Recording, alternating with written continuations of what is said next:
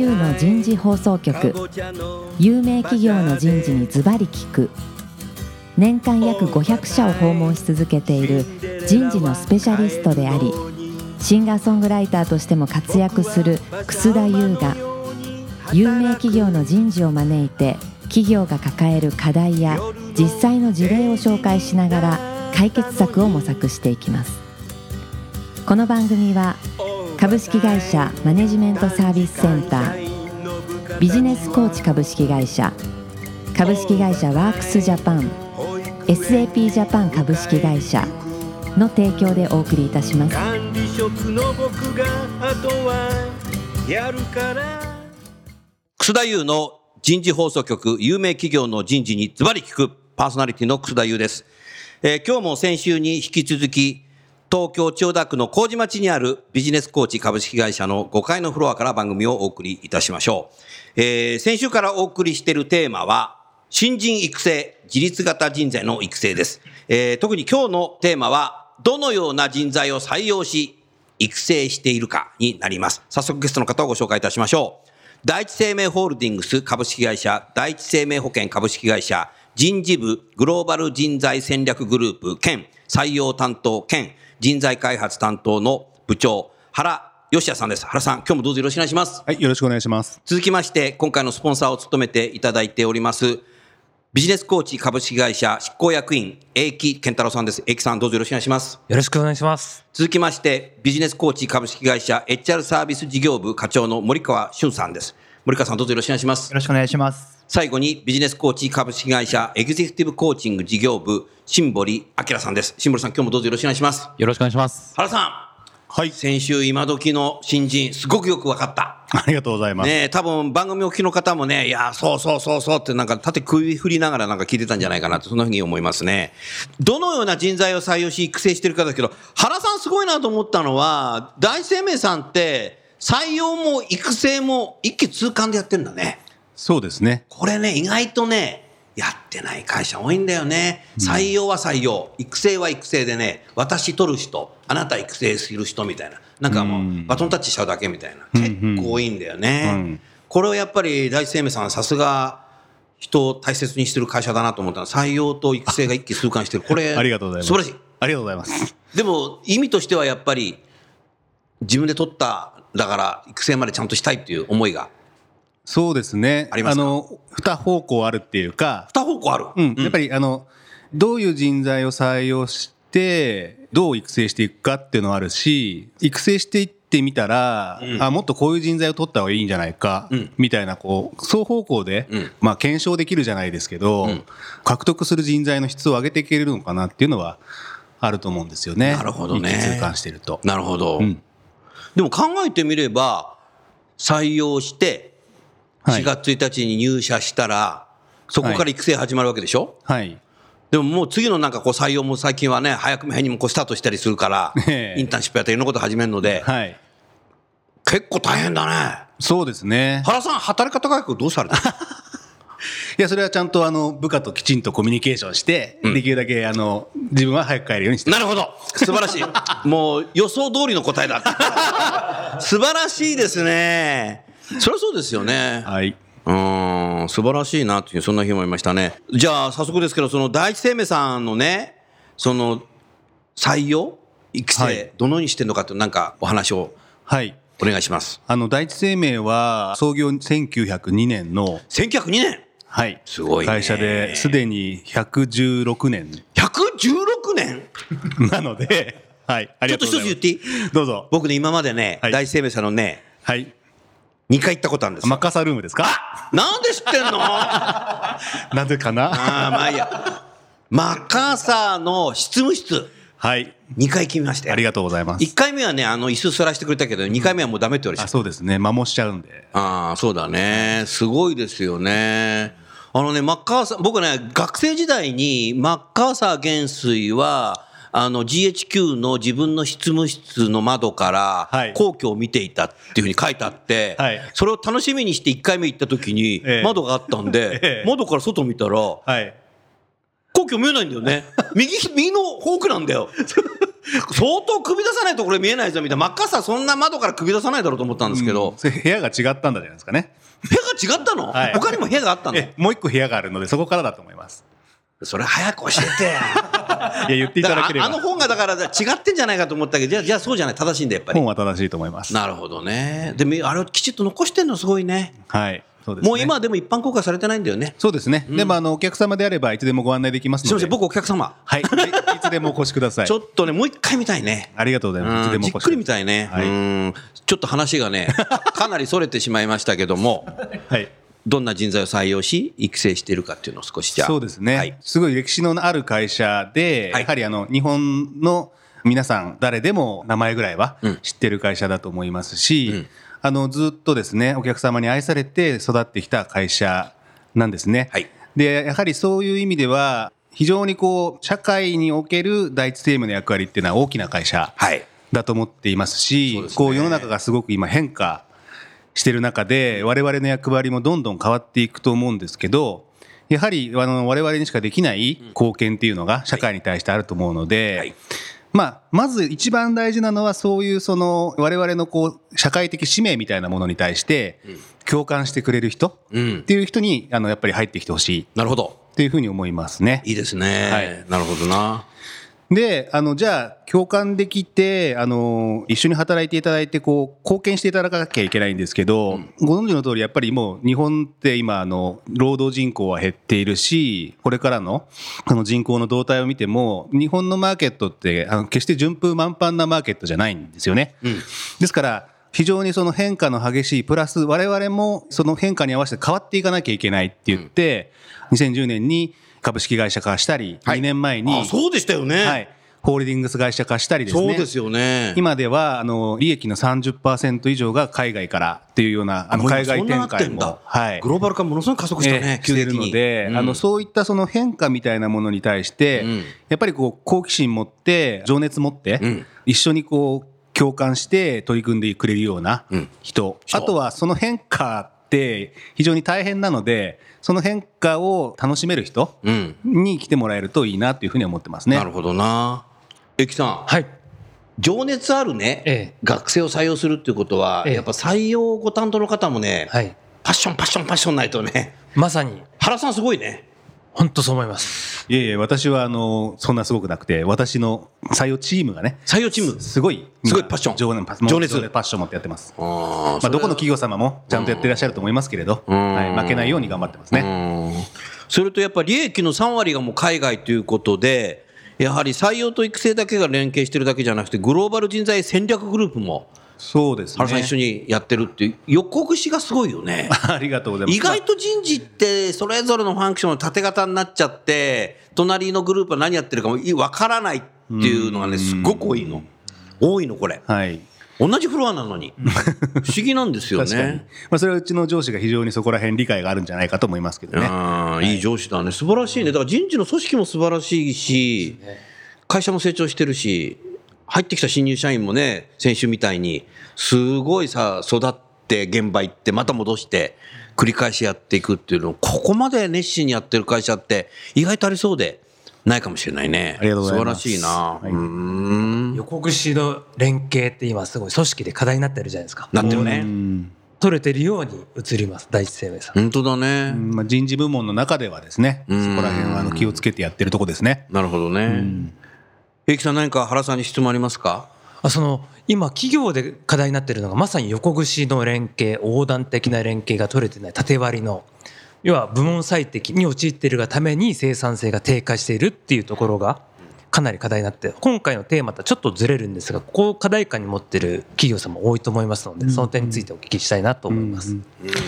そこはあの当社もまだまだっていうふうにあの社長の稲垣も言ってますね。うん。うんなるほど。はい、やっぱりあの我々もあの典型的な日系企業の一つですから、うん。全然例外じゃないというふうに思ってます。なるほど、はい。なるほどね、なるほど、そうですか。森川さん、何か原さんに聞きたいことありますか？そうですね。前回あの2年目の社員さんでもこう先発型でトレーニングをされてらっしゃるっっていうことをお伺いしたんですけども、うん。そのあの意図というか、うん。そういったものをお伺いしたいですね。あそうですね。機会はきちんとあのフェアに提供してるんですね、うん。あの全員そのチャレンジできる仕組みになっているので、うん。あの本当にその研修に行きたければ、うん。その選抜のための例えば英語力の英語力。測定のテストはい。をいい点取ればいいし、うん。そのための別のアセスメントがあるんですけど、はい。そのアセスメントでいい結果を出せばいいんですよね。うん。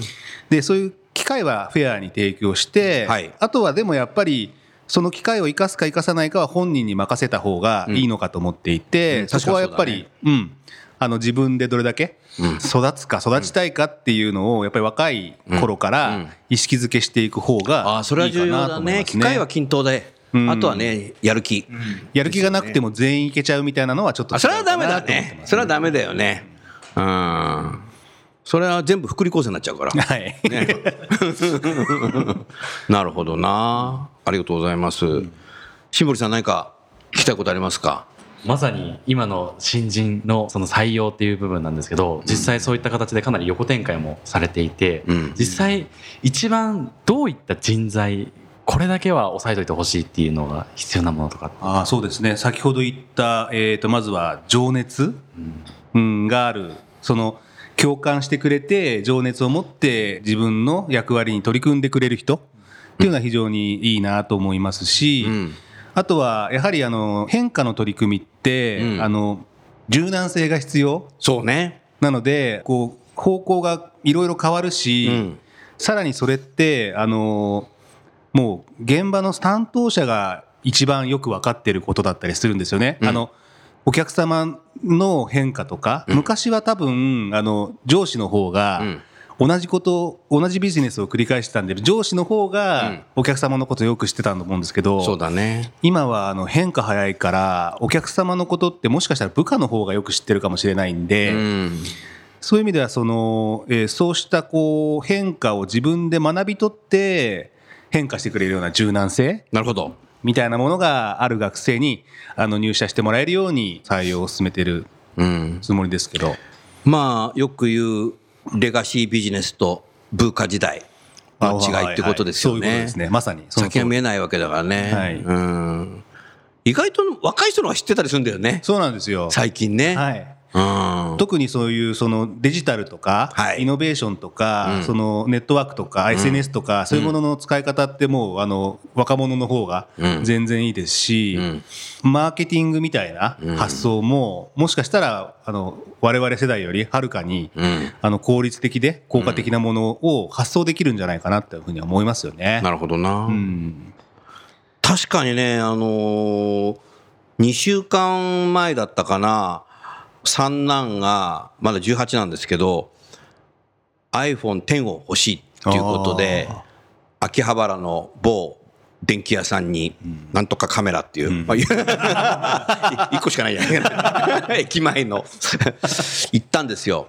で、なんか話聞いてるうちに僕も欲しくなっちゃって、結局2台買っちゃったんですけど、はいいけどね、私がね、これマニュアルねえなとかって、どうやってやんのかなって言ってる間に、もうね、電車で家に帰った時ね、え子供はね、何も見ないでね、全部前の iPhone からね、全部ね、データも共有しちゃってね、なるほど全部セッティングしちゃってるんですよ、パスワードもね。で僕は1週間かかったね、それから。それも息子に聞きながら。全然違うよね。確かにそこが違うよね。うん参ったなと思って。ええ。だからあの子供にお願いだから教えてって。言って。確かにあのうちもあの息子と娘がいるんですけど、はい。娘が妹なんですよね、で妹があのスマートフォン買いました、であの操作のやり方ってもう僕には聞かないんですよ、なるほど。兄貴に聞くんですよね。なるほど。なんかすごく負けたなって。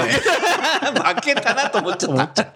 なるほどね。でもこれは家族の問題だけじゃなくてん、職場のあらゆる部門の中でそういうふうにそうですなっねてるね。うん。うんなるほどな。だからそのものを教えるっていうのも上から下ばかりとはもう限らないっていううん。ことって考えると、うん。こうそういったものをあんまりこうそのヒエラルキーで上から下じゃなくてもうちょっとフラットにして、うん。世代問わずいろんな人がこう交流するようなうん。機会を設けるとか、うんそういうことで会社の中でこうナレッジが共有されるっていうこと大事なのかなっていうことはちょっと思いますね。なるほどね、そういうこともやっぱ人事が少し手を差し伸べて上げないといけないかもしれないね。そうですねなるほどな。うん。エキさんどうですか？今の話聞いてて。いやーこれはまさに Z 世代ってやつですか、あ、Z 世代って言うんだよ。Z 世代って少し説明してよ。はいあの X 世代 Y 世代っていうのはもうもしかしたらご存知の方いらっしゃると思うんですが、1990年代後半生まれの以降の方を Z 世代とああ、そうだ、三男は Z 世代だ。あ例えば Z 世代っていうのはデジタルネイティブ。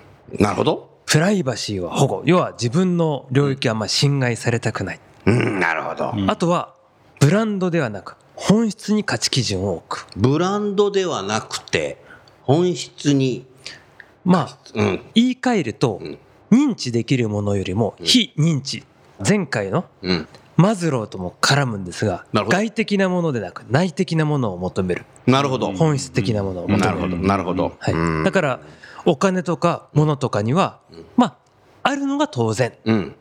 でももっと違うのあるんじゃないかっていうのを探求するっていうのは本質にに。なるほどね。価値基準を置くっていうとまあころ本当にそうだよね。あの、うんエキさん、先週もおっしゃってた、その、おっしゃってたところ、本当にそうだと思って、うん。やっぱり物質より精神みたいなところとか、うん、すごく感じますよね。自分の子供にもそうだし、うん。若い世代にも本当に感じて、うん。例えばうちの会社にこう入ってきてくれる若者なんかだと、すごい社会貢献に興味がある社会貢献に興味がある。あるって入ってくるんですよね。うん。そうするとこうボランティアをもともとすごく熱心にやってましたみたいな人が来ると、やっぱり社内の出席競争というよりは、自分を通じて世の中が少しでも変わる方がいいみたいなことを言うんですよねな。るほど。それってあの先週の話にもあったのかもしれないですけど我々の世代ではちょっと考えられない。うん、おっしゃる通りだね。おっしゃる通りだね。うん、でもそういう気持ちってすごくあの大事なんでそれをどう活用していったらいいのかみたいなことは考えていかなきゃいけないと思いますよね。確かに今の人たちっていうのはね、社会に入ってきた人たちって3.11経験してるからね、それからそういうね、社会課題っていうか、ボランティアとか、急激にの増えましたよね、そういう傾向の人がね。そうですね。うん、なるほどな。3.11にやっぱりこう敏感に反応してるのは Z 世代だと思います。なるほど。それも X 世代とかそういった世代は、まあそれはそれ。でも稼ぐ時は稼ぐ。なるほど。割り切り。割り切りがあったんだ結構あるのかなとうん。プライバシーを加速しているのはやっぱりスマートフォンですよね。やっぱりこう、今家族、うち4人家族なんですけど、全員1台ずつ持ってるじゃないですか。はいそうすると、リビングで4人で座ってても、目の前のテレビがついてないんで、みんなでこう、それぞれのスマホをいじったりするわけですよね。うんそうだねそうするとこう完全に4人はプライベートで別々の空間で今、ああ、過ごしてるん同じ、同じ、同じところに座ってるん座っですけど、てんね。これがあの家庭だけじゃなくて、会社でも起きてるし、社会でも起きてるんだろうなっていうふうに思うんですよね。うんおっしゃる通りだね。だからよく言う、職場の中でね、昔は先輩の背中見てれば育つって言ってたんだけど、今の若い人たちは先輩の背中見てないんだよね。スマホの画面見てますね ダメだ答え言っちゃ う。いや、いやでもそれはみんな共有してんだよね、それね。そうですねみんなスマホの画面見てんだよね。うん。だから先輩よりもネットの方が知ってんだろうみたいな。そっちも多分ある。ああ、なるほどな。だからその昔はきっと目の前にいる先輩とか上司が自分が社会人になることで必要なことを教えてくれる人、うん。唯一の人たちだったと思うんですけど今そんなことなくてスマホをこうめくっていけばいくらでもこう先生は出てきて必要な情報はどんどん取れるからん。もしかしたら目の前の上司よりこっちの方がいろんなことを教えてくれちゃう可能性があるっていうなるほど。うん、だからそこをそういう世の中なんだけどでもやっぱり上司の言うことを聞くと自分が成長できるうんみたいにうん。感じてもらえるような上司部下関係作んなきゃいけないからおっしゃる通りだね。すごく大変ですよね。大変ですよね。うん。そういった点でいきますとまさにこう上司に聞くね最近の若者は人に聞かないとか質問しないとか言われるじゃないですかうんうんうんそれはやっぱりスマホ調べた方が早いと思うからでしょうね。ね。そっちの方が合理的なんですよね。なるほど。ね。その通り。でそれで上司に聞くっていうのはリスクなんですよね。なるほど。人間存在否定入るから。うん。人格否定入っちゃう。リスクがある。からうん。お前そんなのも分かんないのかっていうのはうん。上司はそのつもりでもなくてもうん。部下からしたら人格否定なんですよね。うん。だから聞きづらい。なるほどな。そうすると先輩上司の OJT っていうのがもう限界来てんだね。もうなんかあれだね、これビジネスコーチ社でそれ解決できるなんかなんかネットでできるツールとか持ってるといいね。あまあそれはありますねあるの？どどんなものがあるの？AI コーチです ?AI コーチ？はいちょっと簡単に説明してそれ。まさにそういううん今時の若者にフォーカスを当てまして、うん。その人の若者の成長を支援するうん。一人一人に AI コーチがつくそれパソコンでやるの？スマホでやるの？もうスマホでもパソコンでもあできるの？はいおお。えいきさんじゃあそれ、再来週？ちょっと時間あ差し上げるので、はい説明してよ、それ。ちょこっとだけちょっと、ちょこっとだけなの？それ詳しく聞きたいね、それね。みたいですね。うん、なるほどな。うん、ありがとうございます。森川さん、新森さん、何か今のね、第一生命さんのこのこだわり、何か質問なり、ご意見ならありますか？まさに今本当にスマホですぐ調べてしまうっうん。ていうふうにおっしゃっていたんですけど、うん私が本当に新入社員の時はうん。まず考えてから聞きなさいっていうふうに教えられていたので、考えてから聞きなさい。はいうん自分で考えて分からなかった時に初めて先輩に聞きなさいなるほど。まさにそういうふうにおっしゃっていただいて、うん。英樹さんも言ってたんですが、うん。もうそういった形では自分でもし答えが出なかった時に、うん上司の方から怒られてしまったりまさにもう君はそんなこともわからないのか、うん。っていうことですとやっぱり自分で解決しようとして、ん。スマートフォンを使ってすぐに調べたりとか。調べたりしてる。はい、まさに私はそういうふうにやってましたね。なるほどね。はい。森川さんいかがですか？そういった意味ではなんかこう自分自身の成長とかっていうよりは、うん。なんか上司の方の都合とか上司とのなんか人間関係とかの方がうん。こう優先しちゃうみたいな傾向はもしかしたらあるかもしれないですね。まあ単純にこう単分かんないことは聞いた方が自分の成長にはつながると思うんですけども、例えば上司の都合を自分の成長よりも優先しちゃったりとかなるほど。これ聞いたら上司に怒られて人間関係悪くなるとか気まずくなるんじゃないかみたいななるほどそういうところを結構考えるうん若手というか新入社員の方って結構多いんじゃないかなと思いますね。多い。はい。空気を読むあ空気を読んじゃう。あ、そういうこと。空気を読むうそうですねまあいわゆる悟っちゃってんだなそれ。悟り世代だな。そうですね。悟り世代。悟り世代。悟っちゃってんだよ。うんうん。なるほど。ゆとりじゃないんだよもう,、うんもうゆとり世代はね18採用で終わったっていうふうによく採用のエージェントの方たちがいろんなね調査されてる。おっしゃる通りです。ゆとり世代なんで悟っちゃってんだよもう、うん空気を読んで先を読みすぎてアクションを起こせない。なるほど、うん。うん。あーそこにロジカルシンキングとか教えちゃったら余計空気読むロジカルシンキングみたい。な ねえ。あれ難しくなってきたね。自分で結論出しちゃう。結論出しちゃう、何もしないで頭で考えて、うん。うん、優秀なだけに頭で考えて何もしないみたいな、そうですね。よくないね。よくないですね。うん。でもそういう人たちに対して今度は育成の人たちがねどうするか。はい。っていうことですよねうん。来週ぜひさその原さんの人材育成論人材育成持論だね。はい。採用とか育成少しその辺をね話して質問とか意見とかいう時間に持っていければいいかなというそんなふうに思いますね。ありがとうございました。それじゃあそろそろ時間ですので今日は、えーこのぐらいにしたいと思います。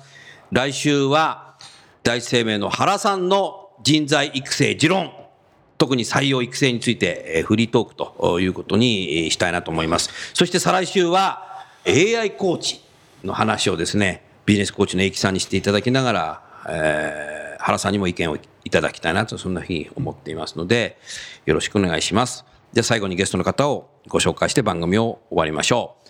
第一生命の原さん、ビジネスコーチの英樹さん、森川さん、新堀さん、どうもありがとうございました。ありがとうございました。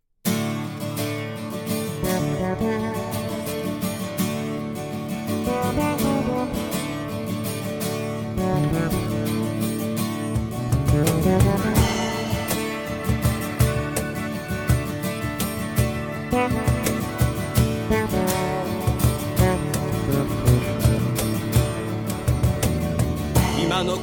日のお話はいかがでしたか？楠田優の「 The Times Will Change 時代は変えられる」とともにエンディングといたします。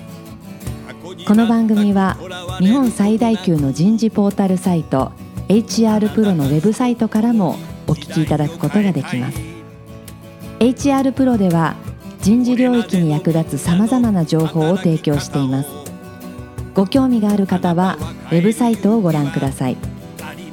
この番組は企業の人材戦略人材育成のプロフェッショナルカンパニー株式会社マネジメントサービスセンター人と組織の生産性を高めるビジネスコーチ株式会社。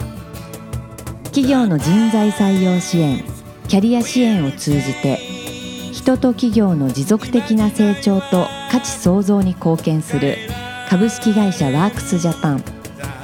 あらゆる業種あらゆる規模の企業のお客様のイノベーションに貢献する SAP ジャパン株式会社の提供でお送りいたしました。それでは来週もお楽しみに。